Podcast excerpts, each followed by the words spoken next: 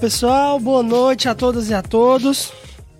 Começamos mais um Swing Filosófico, a sua fonte semanal de orgasmo intelectual. Uh, hoje, né, um tema excelente. E lembrar inicialmente dos nossos patrocinadores, né? Lanchonete Bezerra e RM Imports, nossos, por enquanto, nossos patrocinadores. Lembrando que quem quiser nos patrocinar, né, falem conosco aí nos nossos IGs, né? Uh, Luiz Fernando vai dizer já já. E o tema de hoje, né, sobre a metade arrancada de mim. O luto e seus desdobramentos. Um tema fundamental com um convidado mais que especial. E Luiz Fernando vai continuar e apresentar o nosso convidado agora. Boa noite a todos e a todas, sejam muito bem-vindos a mais um swing filosófico aqui pela Rádio Atual, a força da nossa voz. O tema de hoje, como o Netinho bem frisou, é sobre a metade arrancada de mim, né, o luto e seus desdobramentos. Quem quiser nos patrocinar, sigam-nos em nossos IGs do, IGs do Instagram, arroba Neto, arroba Fernando, arroba Clínica Lacos.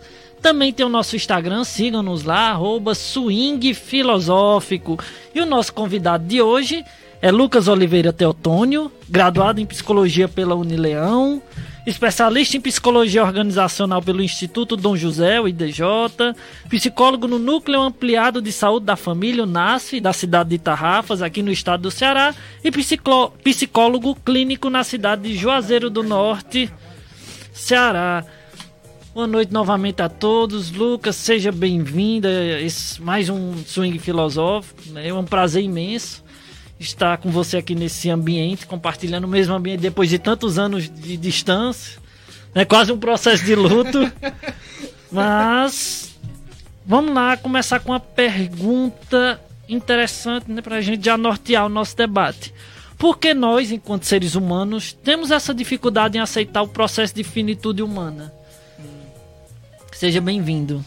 Muito obrigado. Queria agradecer a Luiz Fernando. É muito bom rever você, Luiz Fernando. É, depois de tanto tempo, né? Como você disse, quase um luto, né? Mas aí, muito obrigado também ao espaço, ao Netinho, também agradecer pelo convite. E vamos lá, né? Por que é tão difícil lidar com a finitude, né? Seria isso. Seria isso? Isso, Pronto. perfeito. A finitude em si, ela traz a ideia de luto, né? De tragédia de perda, falando em si. Pensar em finitude, se nós formos raciocinar e lembrar é, a ideia de finitude, nós vamos é, estar pensando na perda, nos, na separação, na quebra de vínculos. Então, toda vez que nós lidamos com uma situação de quebra de vínculo, de corte, a psicanálise ela fala desse corte, desse laço, né? Um corte em um laço afetivo, nós vamos lidar diretamente com a ideia de finitude. Inconscientemente ou conscientemente, nós vamos ter acesso a esse conceito de finitude. E isso nos coloca diante de algo é, bem primitivo, né? Bem é, incompreensível, que é a morte, né? É tão visto que hoje e sempre foi um tabu falar de morte. E é difícil lidar com a finitude porque a finitude de relacionamentos, a finitude de um vínculo empregatício ou o próprio fim essencial, né? o, o fim em si, que é a morte. E isso nos mostra o quanto frágil nós somos. Perfeito. É, continuando a discussão, eu, eu sempre gosto de alguns a, a, maioria dos temas pensar historicamente, né? No final das contas, a gente tem sempre um viés histórico na nossa existência e pensar a morte, o morrer ou processos de finitude e de luto, é, do ponto de vista histórico, sobretudo de modo mais recente, a gente tem percebido que gradualmente nós temos negado ou marginalizado a, os processos de morte e de morrer. Uhum. E aí, é, eu diria assim que talvez dando à morte, ao morrer e ao luto um, um processo de silêncio. Ou seja, não, negligenciando e não falando sobre isso. Que, como é que tu vê essa questão, Lucas? E, assim, até que ponto isso diz da nossa sociedade, né? Do, da, da tipologia, do tipo de sociedade que nós, digamos assim, fomos produzidos nessa sociedade e estamos, né, assim, produzindo ela para a posteridade. Repete só um pouquinho a pergunta. Pronto, no sentido de que recentemente, sobretudo, né, nós sabemos que antigamente nós tínhamos rituais uh, ah, para pensar a finitude, rituais uhum, muitas vezes uhum, extensos, uhum. enquanto que hoje, por exemplo, esse ritual é limitado, né? Então, uhum. muitas vezes nem se tem um cortejo amplo de alguém que faleceu, por exemplo. É, antes a, as mortes eram, eram é ocorriam mais em casa. Uh, e você tinha todo um acesso, né, à família, etc. E aí, uh, hoje isso é bem mais limitado, né? Então, como é que se dá, na tua percepção, essa, essa nova perspectiva que vem sendo produzida? O, tu falou uma coisa que eu queria começar a minha fala por isso, né? A questão dos rituais, né? Uhum. Os rituais diante da finitude. É, recentemente eu tive a oportunidade de fazer um, um, uma palestra, né, uma conversa, e o foco era exatamente como os rituais estavam acontecendo. E não só na pandemia, né, mas vários rituais, não apenas falando da, do luto, mas vários rituais eles vêm se perdendo, eles vêm se enxugando, eles vêm sendo é, reduzidos e esses rituais, agora sim, falando do luto, eles são de extrema, eu vejo como eles são de extrema importância o processo de ressignificação do sujeito. O sujeito em si, é, para que ele passe pelas fases do luto que a gente conhece, de negação, de barganha, ele tem, ele um das, uma das questões fundamentais é esse ritual, que falando aqui pro pessoal que rituais são esses, né? Porque a gente é, comentou, só que seria os rituais de despedida, que seria o velar aquela pessoa que faleceu, seria aquele momento de é, você prestar a, os seus é, respeitos de acordo com a sua fé, de acordo com o que você acredita, de colocar presentes no, no, no que essa pessoa pretende levar para outra outro plano como assim a sua religião acredite, mas é, são essas atividades que fazem parte do ritual que você vai acompanhar aquela pessoa até o final. E isso tem ficado enxuto até mesmo antes da pandemia. É, não são muito todas as pessoas é, antes se juntava na casa né? É, se juntava na casa de um parente né? E juntava todos os, os conhecidos lá dentro da casa para ver aquela despedida né? E cada um ia se, é, ia se apoiando. Esse apoio mútuo durante aquela, aquele momento ajudava bastante ajuda bastante no processo de elaboração do luto. E, por fim, na pandemia nós tivemos isso mais forte, né? Acabou que na pandemia isso ficou é, renegado, um pouco renegado, deixado de lado por causa das necessidades sanitárias, né? E é interessante, você citou um, né, faz parte da cultura nordestina, pelo menos aqui na nossa região do Cariri, não sei como é no resto do Nordeste, diga-se de passagem, mas o ritual de despedida ele não é um ritual imediato. Tá, Passa-se a noite velando o corpo pra, para enterrar-se no outro dia. Ainda tem um longo processo de despedida. Quem é católico, por exemplo, celebra te, os terços. Né? Durante sete uhum. dias são rezados os terços em, na intenção da alma daquela pessoa. Então é algo uma despedida é uma despedida que é um luto que tem um certo processo de elaboração, não é um luto aleatório. Ah, chegou, enterrou, jogou, bateu a terra por cima, pronto. Não, tem todo um processo, tem toda uma ritualística, como vocês vem, bem vem falando até agora. Porque essa celebração, essa da espiritualidade, né, por meio de um viés religioso, é importante para aqueles que ficam. A questão do luto é, o que é que aqueles que ficam vão fazer a partir dessa perca, dessa pessoa amada? A psicanálise, ela não é romântica no sentido do entendimento do luto, por exemplo, que ela diz que nós perdemos objetos, né, objetos amados. Então a, a, psicanálise fala da relação entre sujeito, sujeito do inconsciente, o sujeito, uma pessoa com sua subjetividade, em relação a objetos de amor. Uhum. Então é uma visão desromantizada daquilo que é o processo de luto, até mesmo das relações. É uma, porém não perde nada do encanto quando se fala nisso. E quem né, com o passar dos anos, não perdeu alguma coisa da qual faz muita falta e é difícil de se elaborar. É, vamos lá, eu vou sair um pouco da casinha. né? Atualmente eu não sou mais tão jovem assim, não vou revelar a idade ao público, mas não sou mais adulto jovem, já passei dos 29. E a questão principal é, de certa forma, coisas vão se perdendo no meio desse caminho. Um dos primeiros lutos, mesmo que você não tenha perdido nenhuma pessoa amada, mas tem um luto pela juventude. Você não se vê como tão jovem assim, como aquela pessoa cheia de infinitas possibilidades. A vida já bateu tanto, a trajetória de vida foi tão intensa, tão cheia de altos e baixos, que você tem um entendimento de vida mais realista. Então você tem que elaborar o luto pela juventude, por diversas expectativas frustradas, pela, frustradas pelas pessoas que você já perdeu. Então, com alguém na faixa de 25, 30, 40 anos já perdeu tanta gente que não consegue nem anotar. Se for anotar no caderninho, ele enche. A gente já perdeu muitas pessoas, a gente já perdeu diversas expectativas, diversos sonhos e projetos foram por água abaixo. Quer dizer que o sujeito vai se perder por conta disso? Não, outros projetos vão surgir com o tempo. Mas a questão é, o luto é uma constante.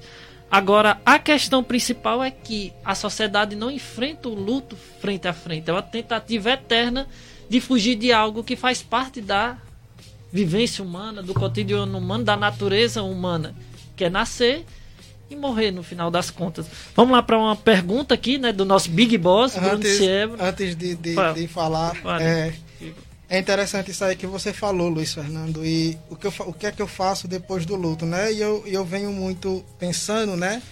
É, a gente fala da, da perda, né? Do luto, mas acho que pouco se fala da, do apego, da vinculação, né?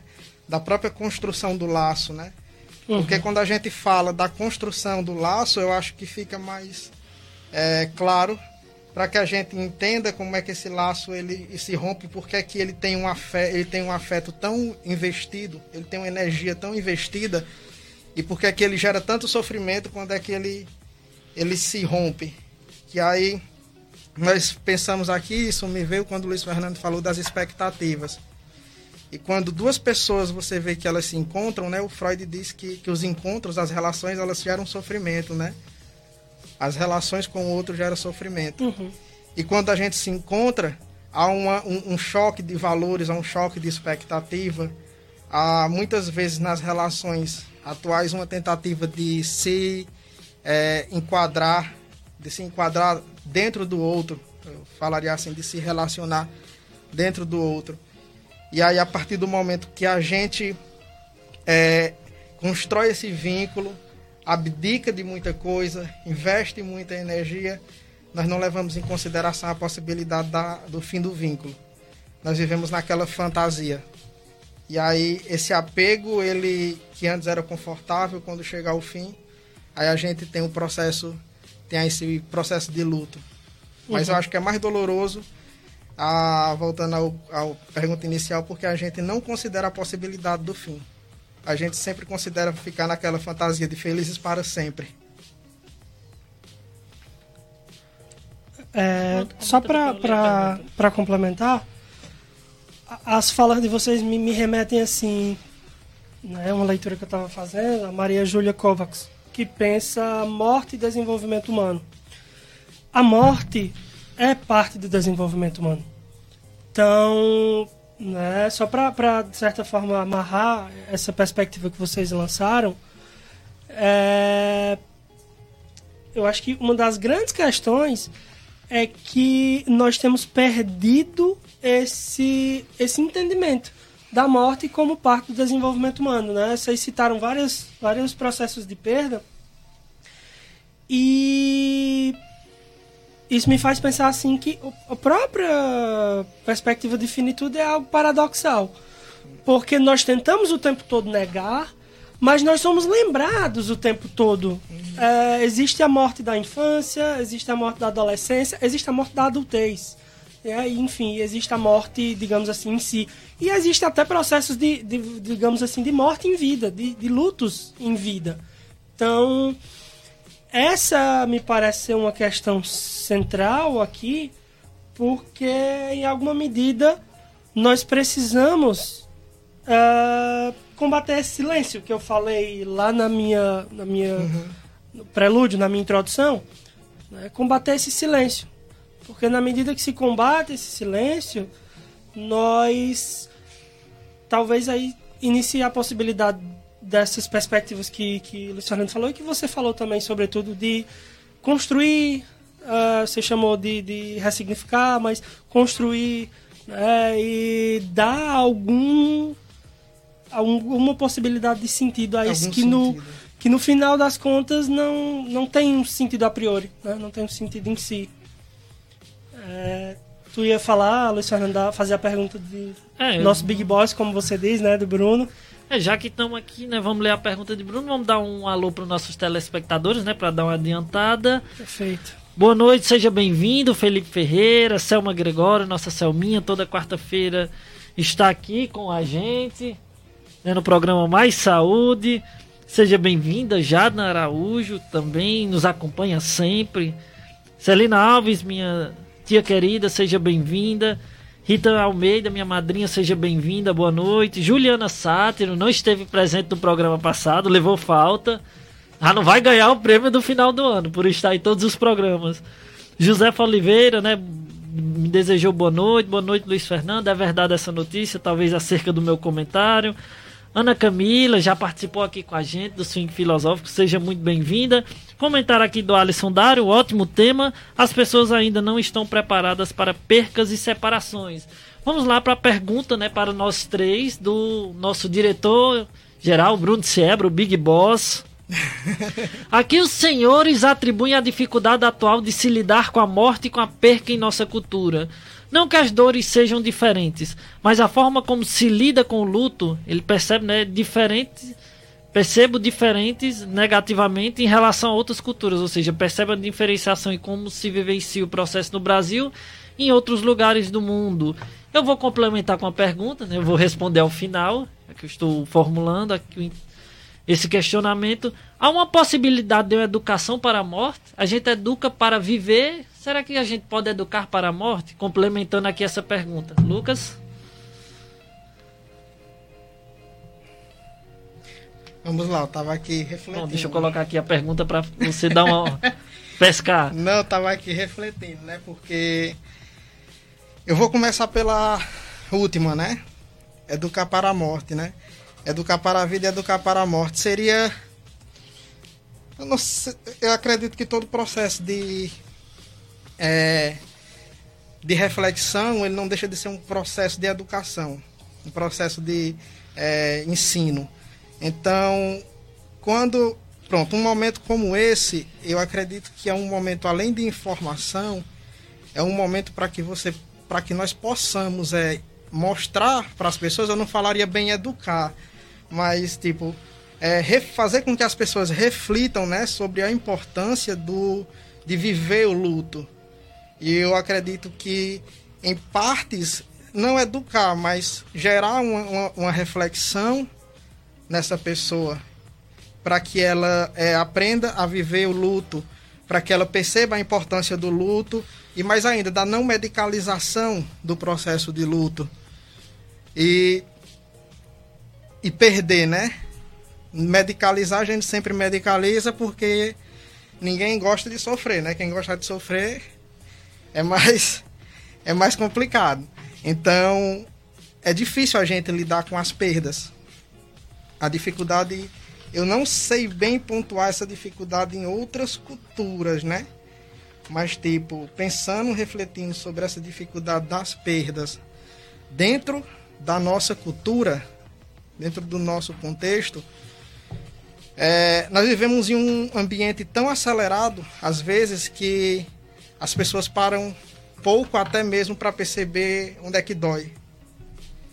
Eu acho que quando até mesmo que que foi falado aqui no programa, quando a pessoa ela menos espera, ela tenta negar de todo jeito a morte, mas quando ela menos espera, é, dentro da daquela correria do dia a dia, onde ela não se percebe, muitas vezes nós não nos percebemos, onde nós não, não percebemos o outro, né? não percebemos a nossa dor, não percebemos a dor do outro. E aí, quando acontece um impacto muito forte como esse, é, surge como uma novidade. Então, eu acredito que a dificuldade de lidar com as perdas, além da questão de, de você lidar com essa questão de, desse vínculo que foi cortado, né? Além do vínculo que foi cortado, a dificuldade de lidar com a perda é porque você não consegue olhar para ela. E ela te pega muitas vezes de surpresa. Ela, ela, ela chega, assim, de surpresa entre aspas, né? Porque ela já estava lá. Então, quando nós perdemos alguém, é difícil lidar porque nós temos um vínculo que foi há muito tempo construído, que foi cortado. É um vínculo com histórias, um vínculo com saberes, um vínculo com carinhos, conforto, uma sensação de segurança que é perdida. Isso dificulta muito. E também porque nós não é, paramos, às vezes, para olhar para a perda. Até mesmo quando nós perdemos, nós queremos medicalizar ela para que ela é, suma, né? Para que a dor suma. Perfeito. É, é... Vou responder assim no mesmo tom, né? As duas, as duas os dois questionamentos. Bruno, tem uma coisa assim da ordem da cultura que tem um autor muito interessante que é o Laraia. Né? Ele tem um livro chamado Cultura, um conceito antropológico. Certamente você conhece. E que ele, ele pensa assim que muitas vezes certos processos né, culturais eles estão muito amparados naquilo que nós percebemos da nossa cultura. Mas nós temos uma tendência a achar que aquela coisa da grama do vizinho é mais verde, né? Que a cultura do outro ela lida melhor com isso. E que a cultura do outro ela lida melhor com aquilo. Final das contas, o processo de desenvolvimento cultural, ele tem muito que, enfim, ele tem que ver com muitos aspectos. Geográfico, de constituição, de assim, história, né? Processos históricos, você sabe melhor que eu isso. E se você pensa, por exemplo, processos diversos, uh, será, por exemplo, que os japoneses lidam melhor com, uhum. com a morte do que nós? Sabemos que, do ponto de vista da educação, do ponto de vista de saúde, talvez, certamente eles lidam melhor do que a gente. eles estão anos-luz à nossa frente. Mas os índices de suicídio, por exemplo, no Japão são é, absurdamente altos. Uh, e eles têm, inclusive, um processo de naturalização da, da morte no sentido de dessa prática de suicídio, né, que antes né, vem lá da, da, de eras onde ainda tinham os samurais, e eles praticavam o sepulcro, né, enfim, rituais de suicídio, etc. Então, nesse sentido, o que me parece, enquanto cultura, por exemplo, ocidental, é que nós tendemos a não suportar processos de sofrimento. E aí nós tentamos suturar o sofrimento, tamponar. Nossa, meu Deus, é, é, vamos lá, ocupa esse espaço aqui vago. A morte gera uma coisa que, que em psicanálise a gente chama de angústia, né? Uhum. A angústia é quando a falta vem a faltar, ou seja, quando algo da ordem do insuportável se apresenta para nós. E eu acho que é isso que está em questão aqui, sabe? É, a morte muitas vezes é da ordem do insuportável, porque, como, como diria o próprio Lacan, né, aquilo que não se fala se torna sintoma. Eu acho que a morte tem sido cada vez mais um sintoma da nossa sociedade, porque nós não, assim, falamos sobre isso e nós tamponamos e nós sufocamos e nós suturamos e tentamos, assim, em alguma medida negar o tempo todo. nesse sentido, eu acho que o questionamento agora de Luiz Fernando, ele é fundamental, porque eu acredito piamente que é possível ter uma educação para a morte. Porque, como eu citei anteriormente, seria até incongruente né, não concordar, porque, como eu citei anteriormente, a morte faz parte do processo de desenvolvimento. Então, se nós estudamos todo o processo de desenvolvimento humano, na psicologia, na própria psicanálise, na biologia, por que não estudar a morte? Por que não.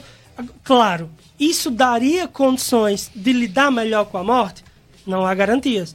Porque no final das contas é um processo muito, muito mais inconsciente e que muitas vezes tem assim que ver com o sentir. E o campo do sentir, do sentido, não necessariamente toca o campo cognitivo, o campo da aprendizagem. Uhum. Mas eu acho que seria sim uma possibilidade interessante. Tu falou aí, eu lembrei agora da questão da tanatologia, né? Que é, aí a gente pergunta assim, estudo, o estudo da morte, mas como? Como é que nós vamos fazer esse estudo, né? Uhum. A tanatologia, ela tem uma metodologia de estudo da morte, né? Que até a, a, gente mesmo como profissionais, nós estudamos de uma maneira, só que outros profissionais estudam a tanatologia com outra visão, né? Uhum. Mas aí, essa questão não nos dá um, um conteúdo, um aparato para lidar com a perda de ninguém, né? Apenas nos dá consciência do que deve ser feito. Exatamente. É interessante, primeiro respondendo também a pergunta do Bruno de Siebra, o Netinho falou muito bem, ia tocar em algo que eu já tinha dito anteriormente, que não se lida com aquilo que se nega. É típico da cultura ocidental negar processos que não sejam de dessa questão do desempenho. Né? Nossa sociedade é a sociedade com dois viés específicos. Do desempenho, o sujeito tem que estar desempenhando a vida a todo momento, tem que estar jovem a todo momento, se cuidando a todo momento. E na sociedade onde você tem que estar 24 horas por dia ocupado, sem tempo para reflexão, o que advém desse processo é o cansaço, a angústia, como o Netinho bem falou. E é interessante a gente pensar, quando nós falamos do processo de finitude, que é um, um grande cenário de incerteza e nós podemos trabalhar a partir de quatro perspectivas, de quatro angústias de morte: a morte física, a morte do corpo, a morte do social. Quantas pessoas não são destruídas dentro do seu próprio seu próprio tecido social? Quantas pessoas, entre muitas aspas, não são canceladas sem a oportunidade de redenção? Outro viés de angústia interessante é a própria angústia psíquica. Né? O sujeito ele morre do ponto de vista subjetivo, fenômeno típico daquelas pessoas que estão em processo de drogadição. Não há vida ali, só há morte. Né? Aquele sujeito não faz outra coisa além de não ser consumido pelo objeto a qual ele pensa consumir, que é a droga. Outro viés específico, por fim, para fechar, tem a própria questão da angústia de morte, que ela também é coletiva Vamos citar aqui, no caso, a pandemia da Covid-19. Nós lidamos com a questão que vai além do, da, do luto individual. Nós já estamos aqui entrando numa questão da própria catástrofe, que é mais do que apenas o processo de angústia, o processo de trauma, que o trauma é individual. Cada pessoa tem seus passa por eventos traumáticos e isso subjetiva, ou aceitando-os ou fugindo deles. A questão da catástrofe como um todo, como estou enganchando, é uma, é, são coisas que impõem marcas subjetivas a todos. Mesmo que a gente pense do ponto de vista da psicologia, da psicanálise, que há a questão da própria individualidade aqui presente, mas não devemos negar que tem fatores sociais que marcam a subjetividade de todos os componentes daquele meio. A pandemia é uma prova disso. Como esse processo de luto, ele se tornou um luto de uma nação. Ou você submerge com ele, ou você se afunda nesse processo de luta, ou você o nega e faz barbaridades como a gente presencia nos dias, dias no dia a dia, até mesmo a questão da própria rebeldia, da própria subversão das normas sanitárias. Então, gera sensações diferentes em várias pessoas, mas todo mundo é, é atingido nesse tecido social. Vamos ver aqui o, Luiz Fernando falou uma coisa aí, ah, Luiz vai, Fernando. Depois que... eu leio mais comentários. Pode ir. eu quase não dou tempo pros comentários, né? Tranquilo, fica à vontade. Não é quer ver uma coisa aqui, tipo, quando você falou da. da na sua fala, né? Eu, eu me remeto do, do drogadicto, né? Da uhum. dicto, né? Quando a gente fala que não tem vida, né? Aí me veio à mente, vida é criação, né? Esse termo, quando você traz que vida é criação, vida está dentro do processo de construção, de, dentro do processo de ação. E quando você traz que o adicto ele, ele, ele está num processo de morte, né? É porque você vê que só há repetição. É um, é um estado onde só se existe uma repetição, que é a repetição do uso. E aí, é, dentro dessa, dessa não existência de criação, nós vemos a cristalização do sujeito. O sujeito em luta, ele muitas vezes manifesta um, estado cristalizado de não saída, né? de, não exist, existe, de não existir uma forma de sair do espaço em que ele se encontra. Então ele se encontra muitas vezes você vê ele dizendo assim, não, isso que eu estou vivendo é um inferno, né? Aí eu lembrei, eu estava até falando com o Luiz hoje, né? Do Dante, né? Do inferno de Dante, que é um, um, um gelo, né? Ele, uma das perspectivas, ele traz o gelo, né? Que, que coisa mais simbólica para se falar da dor do que a dor que é gelada, que é cristalizada, mas que arde, né? Que, que está lá e que, e que queima também, né? mas que é parada, né? Não é o fogo, o fogo se movimenta, né? O gelo ele está estático. E diante disso, nós vemos que o sujeito ele não não é, é, se encontra estático, se encontra muitas vezes parado diante do desconhecido. E o que é a pandemia mais do que alguma coisa a não ser algo desconhecido, né? A pandemia em si, ela, ela, ela, é, um, ela é uma ela pode ser vista como uma representação de um processo de luto né? Aí, enfim, é uma coisa que eu, que eu refleti, que eu achei interessante compartilhar, e agora eu passo para o Netinho. Perfeito, né? É muito interessante tu fazer essa analogia, uh, porque tu falou, né? É o, é o cocito, né? É o, essa parte do, do inferno de Dante em que algo ali está cristalizado, algo está petrificado, né? não tem não tem movimento, não tem ação, não uhum. tem criação, não tem não tem vida. De certa forma, viver certos processos de luto é viver um inferno em vida. Né? Uhum.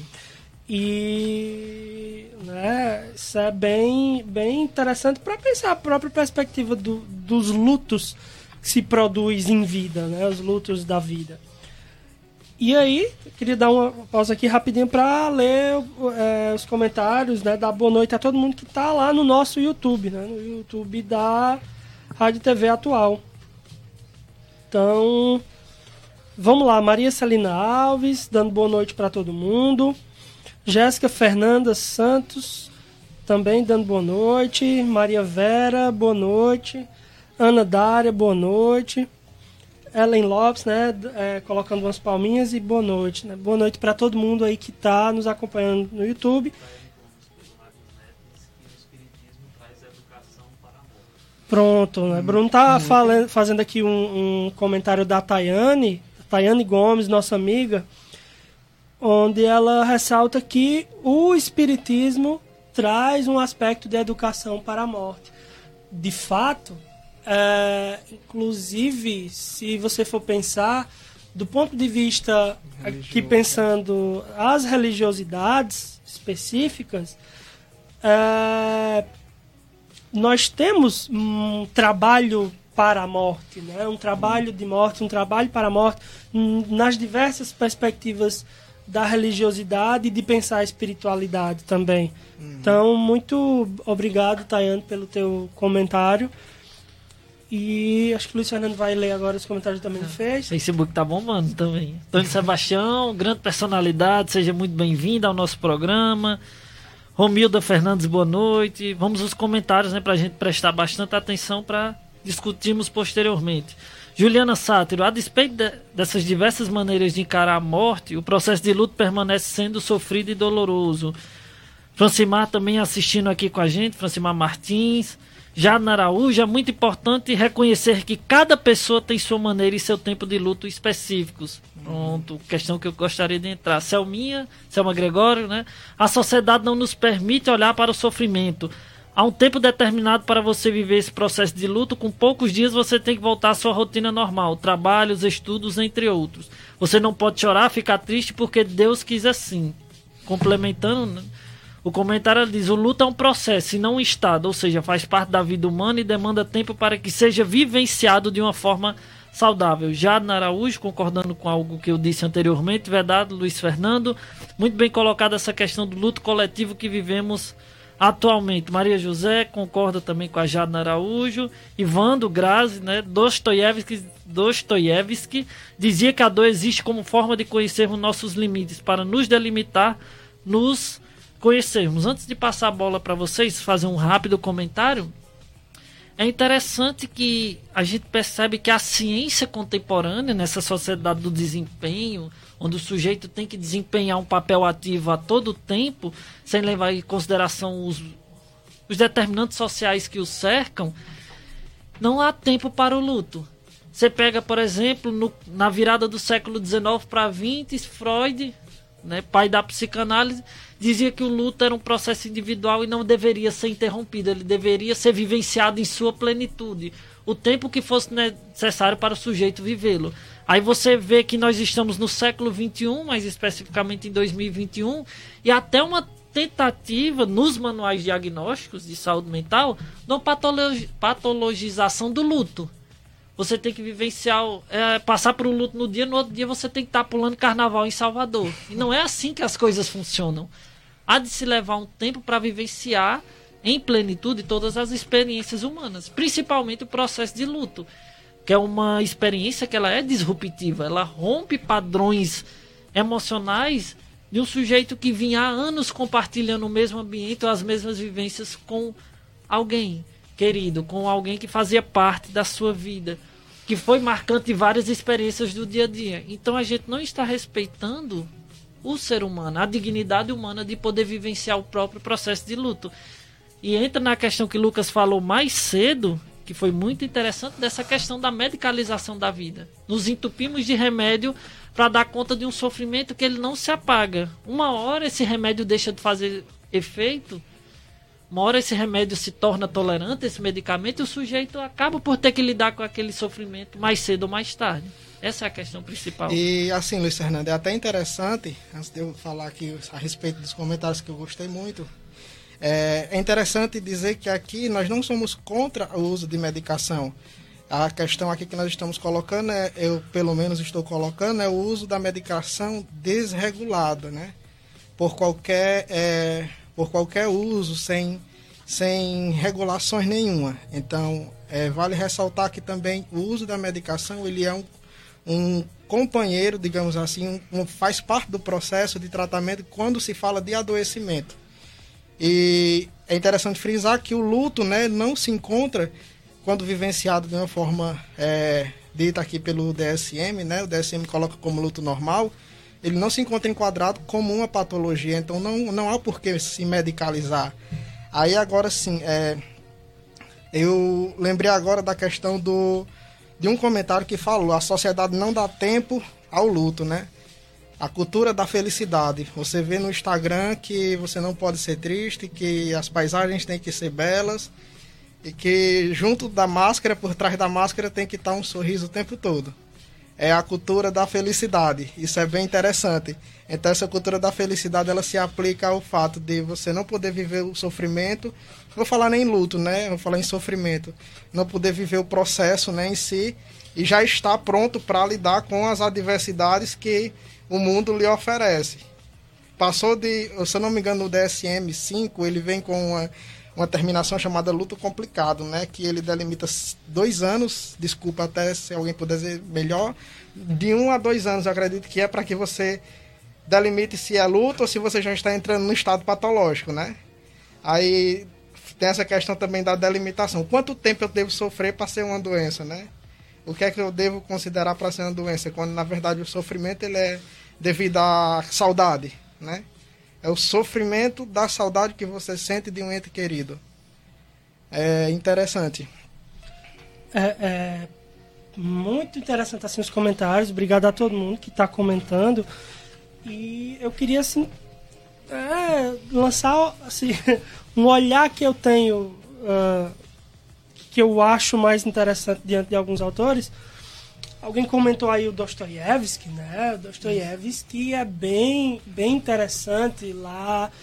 Os demônios, os, os irmãos Karamazov, ele pensa bem essa, essa, essa perspectiva do sofrimento e até em alguma medida do amor ao sofrimento, né? e trazendo aqui também, inclusive para a nossa temática, né? A nossa temática foi pensada assim calcada numa uma poesia, numa canção do, do Chico Buarque, uhum. em que de forma bem interessante, né? Do Citólogos ele fala da saudade, né? Então uh, além de dizer assim que que que é uma metade, né?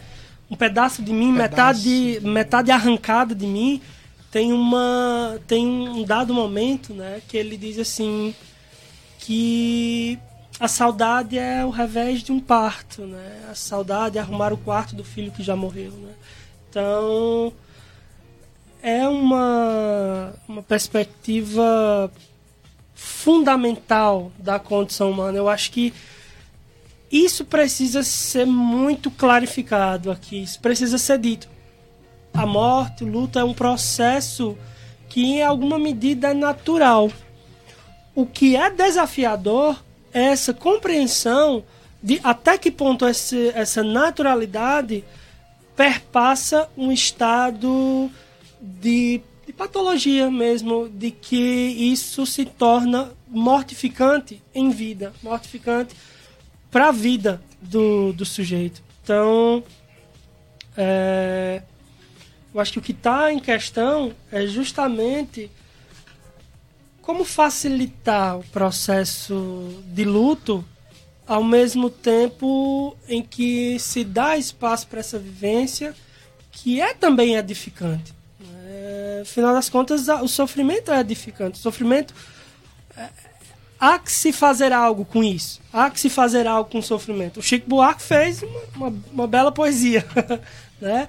E aí cada um de nós faz o que, o que é possível dentro da sua singularidade. Pronto, trazendo um pouco para a tua história profissional, Lucas, vamos fazer um recorte aqui, pensar para ficar mais claro para o público ouvinte, né, contextualizar a partir de uma experiência real de trabalho, você é um profissional do NASF, né, que é o Núcleo Isso. Ampliado Saúde da Família. Como é que foi para ti, né? Como é que foi o enfrentamento da comunidade a qual você atende dessa questão do luto no processo de pandemia? provavelmente pessoas chegaram falando sobre questões de luto. Né? Pessoas perderam entes queridos nesse processo. Como as pessoas acabam chegando no teu ambiente de trabalho? Quais são as demandas mais frequentes? É, na verdade, o, o luto ele não chega como uma forma assim dentro da clínica, né? O luto ele não chega no NASF como uma forma de eu perdi alguém, eu estou sofrendo. Essa demanda é às vezes acontece, mas ela chega mais, digamos assim, representada por uma ansiedade, por uma, um, um quadro sintomático. Às vezes a pessoa chega com sensação de falta de ar, que é bem típico mesmo, que ah, me falta o ar, perder, perder alguém me falta o ar, me falta a sensação de respirar. Eu lembro que eu li, eu li isso, eu li isso em algum um, um poema que se referenciava à, falta de ar ao você perder alguém. E isso é, é, é, é, bem emblemático como a ansiedade, né? Que hoje, hoje atualmente a gente tem é, a ansiedade que representando vários desses é, sintomas, né? Desses, desses processos.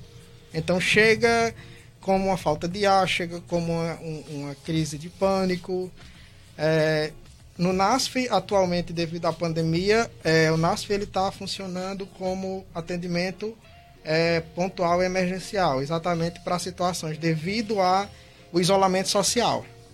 Então, o isolamento social ele acaba também provocando muito isso, e fortificando, né?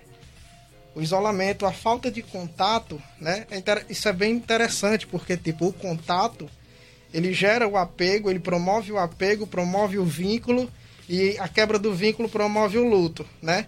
Mas ao mesmo tempo o contato ele promove o conforto, ele promove é, uma nova forma de vinculação, até mesmo consigo, né? E ele dá condição para que você saia do luto. Uhum. É, é uma, uma, uma relação bem, bem interessante.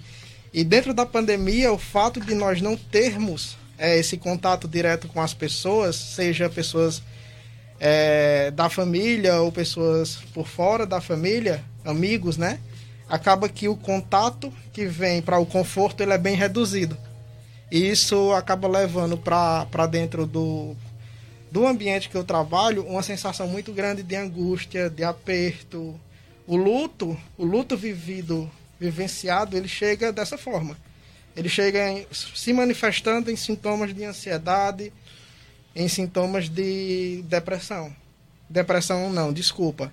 É, em sintomas de ansiedade em sintomas de é, melancolia. Vamos colocar aqui de estado melancólico. Uhum.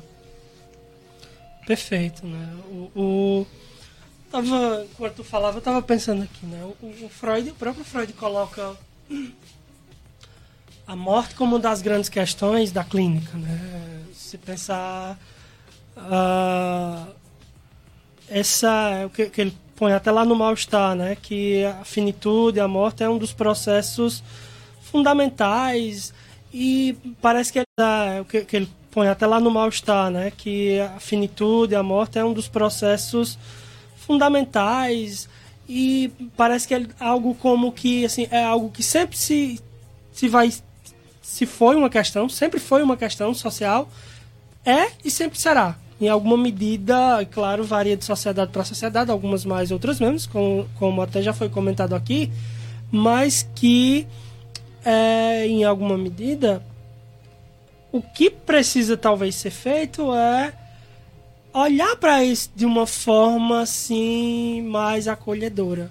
Olhar para isso de uma forma que não seja um constrangimento tão grande. Me parece que muitas vezes a morte é colocado como um processo constrangedor. Né? Não, claro, no sentido mais amplo né, do uhum. termo, no sentido mais amplo do termo. Então, pensar a morte, falar sobre a morte, é, lidar com os processos de finitude tem se tornado cada vez, me parece, mais difícil, sobretudo devido a processos que são muito imediatistas. É uma espécie de imediatismo que vem sendo produzido, e eu acho que a tecnologia tem muito a ver com isso, mas aí é uma outra questão. É, tem se produzido assim a necessidade de, de lidar com tudo de forma muito imediata. Pra gente que é clínico, por exemplo, a gente sabe que não, isso não é, não é assim que acontece. Uhum o paciente fala com a gente e, em alguma medida, se a gente aceita, acolhe, aceita aquele paciente na clínica, a gente sabe que há todo um processo ali que às vezes demora e etc.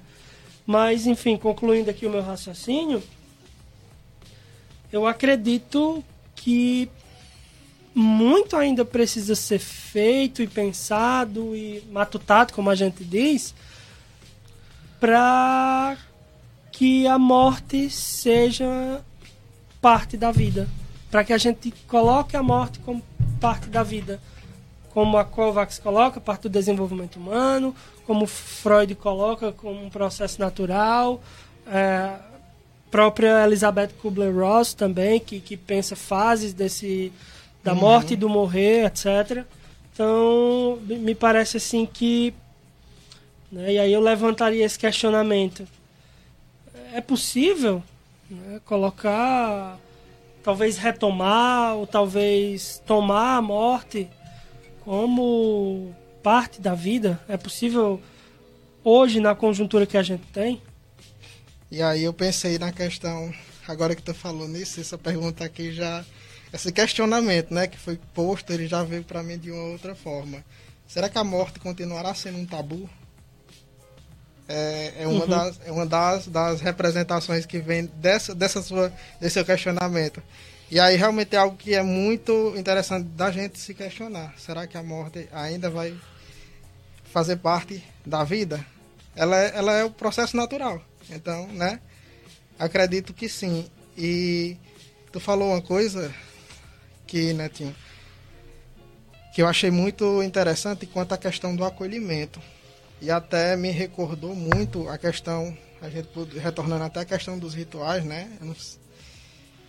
Que as pessoas precisaram se adaptar dentro dos hospitais à forma de ritualização da de velar, né?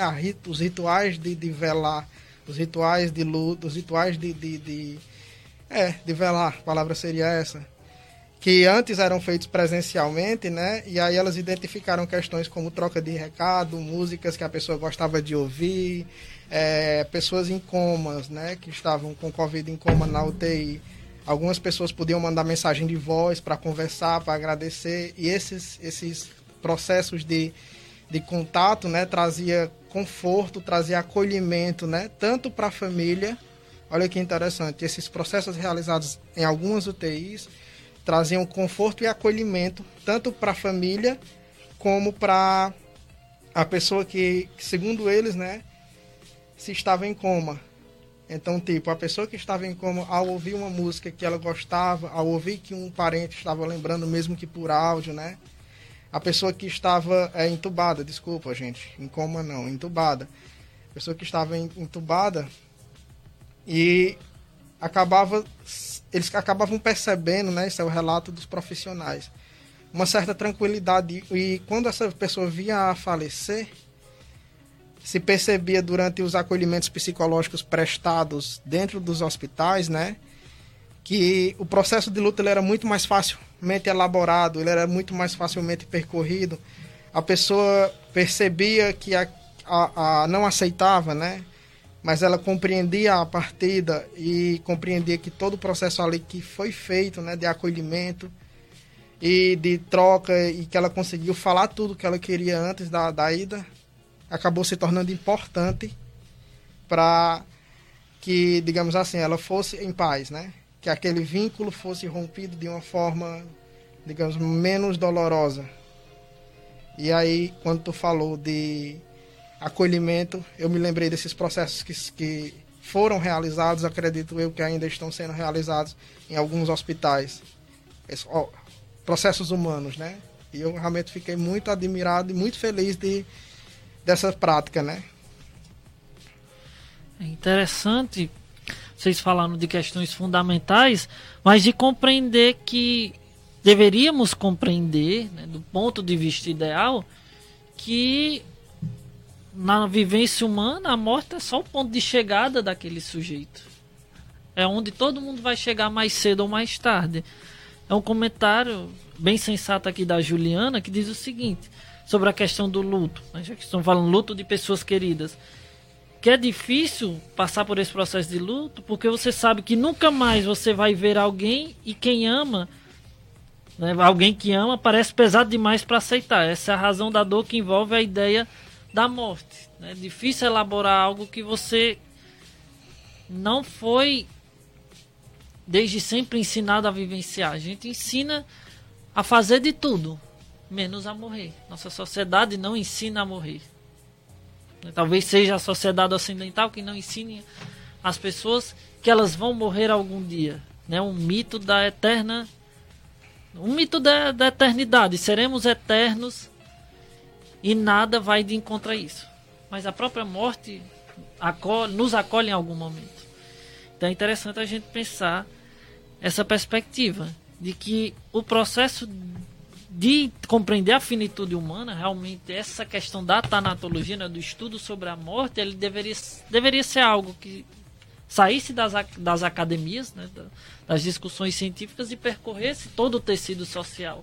Todo mundo tivesse a oportunidade de trabalhar enquanto coletivo, porque temer a morte é algo constante? Porque a morte é algo a ser evitado se todo mundo vai chegar mais cedo ou mais tarde. Realmente é questão de lógica. Nasceu, morreu. Perfeito. Mas compreender isso vai muito do entendimento da sociedade de que vivenciar a finitude humana teria, teria que ser algo natural. Ninguém veio para semente, como dizia a minha falecida avó. Ninguém veio aqui para virar cascabulho, ninguém veio para virar semente. Ela tinha esses ditados. Uhum. Mas realmente são questões fundamentais que têm que ser aprendidos nessa caminhada da gente enquanto seres humanos. Muito bom, Luiz Fernando. Pode falar. É, dando assim já, né, o, o perspectiva de encerramento da minha fala, o que eu diria assim que enquanto aspecto talvez conclusivo do nosso diálogo de hoje, que foi extremamente rico, diga-se de passagem, é que talvez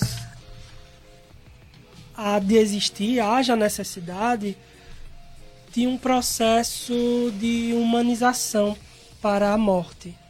De um processo de humanização uh, que é diferente de conscientização, né? foi até uma questão que eu diferenciei anterior mais atrás, mas humanização para a morte, no sentido de dar espaço. Né? Eu iniciei a minha fala pensando numa perspectiva histórica e é muito claro para nós como essa, essa perspectiva influencia nesses processos. Onde se encontram os nossos cemitérios hoje? As margens. Uhum. Né? Sempre as margens. É sempre assim periférico. É um local que é, em alguma medida, de fato, a margem, periférico. Né? Longe, nas né? bordas. Né? Ninguém quer ver, né? Isso, nas bordas das cidades, vamos dizer uhum. assim.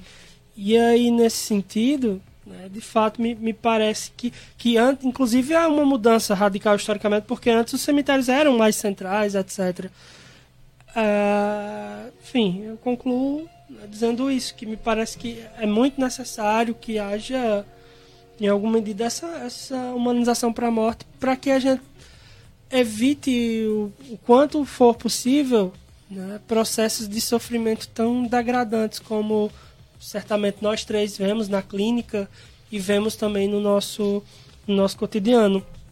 No mais, é só agradecer, Lucas, a tua presença e é isso. Agradeço e muito obrigado pela, pela sua visita aqui a nós no Swing Filosófico. Eu é que agradeço, né? Eu é que agradeço e deixar a última fala, né? que por mais que a gente falou tanto, eu falei tanto de contato, né? Falando de contato, mas que a gente não deve temer o contato, né? Até existe uma, uma frase bem interessante que o sofrimento ele ele tá, ele faz parte da vida, como até nós já dissemos e é uma frase bem interessante que eu li, né, que diz assim que o luto, né, o sofrimento é o preço que se paga por amar, né? Então, o contato ele cura, o contato ele alegra mas que acima de tudo, deixar aqui a mensagem que é importante ter a consciência da finitude, de nossa finitude. Isso é importante ter e tornar-se e, buscar tornar a vida cada vez mais leve. Buscar tornar esses contatos cada vez mais leve. E aí com isso eu finalizo e agradeço o convite dos meninos. É muito um prazer estar com vocês. Foi um prazer estar com vocês. Então, para encerrar, vai ser um encerramento rápido. Eu encerro com um poema trazido por nossa amiga, nossa cliente mais fiel, digamos assim, a Juliana Sátiro, que ela nos diz o seguinte, né? O poema nos diz o seguinte: O homem é o único animal que sabe que vai morrer e que pensa que é eterno. E que a gente possa ressignificar, transformar esse processo. Boa noite a todos, né? Lembrando dos nossos patrocinadores, Lanchonete Bezerra, RM Importes quem quiser nos patrocinar, Psico Luiz Fernando, Psi José Neto, Clínica Lacos Várzea Alegre, Swing Filosófico. Sigam também a página da Rádio Atual. Né? Façam esse enxame na, na nossa página do Instagram para que a gente tenha a melhor audiência, a audiência mais qualificada. Então desejo a todos uma boa noite e que todos tenham uma excelente semana. Boa noite a todos, boa até a próxima, a pessoal. Valeu.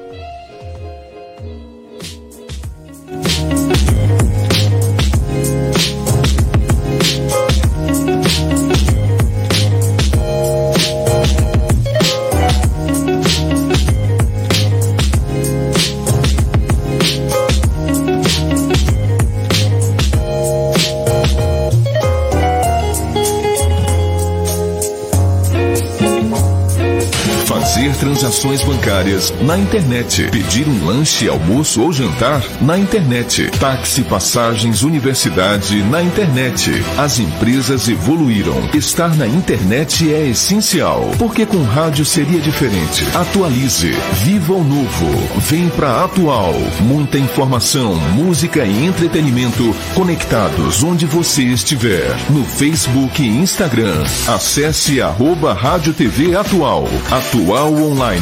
A força da nossa voz.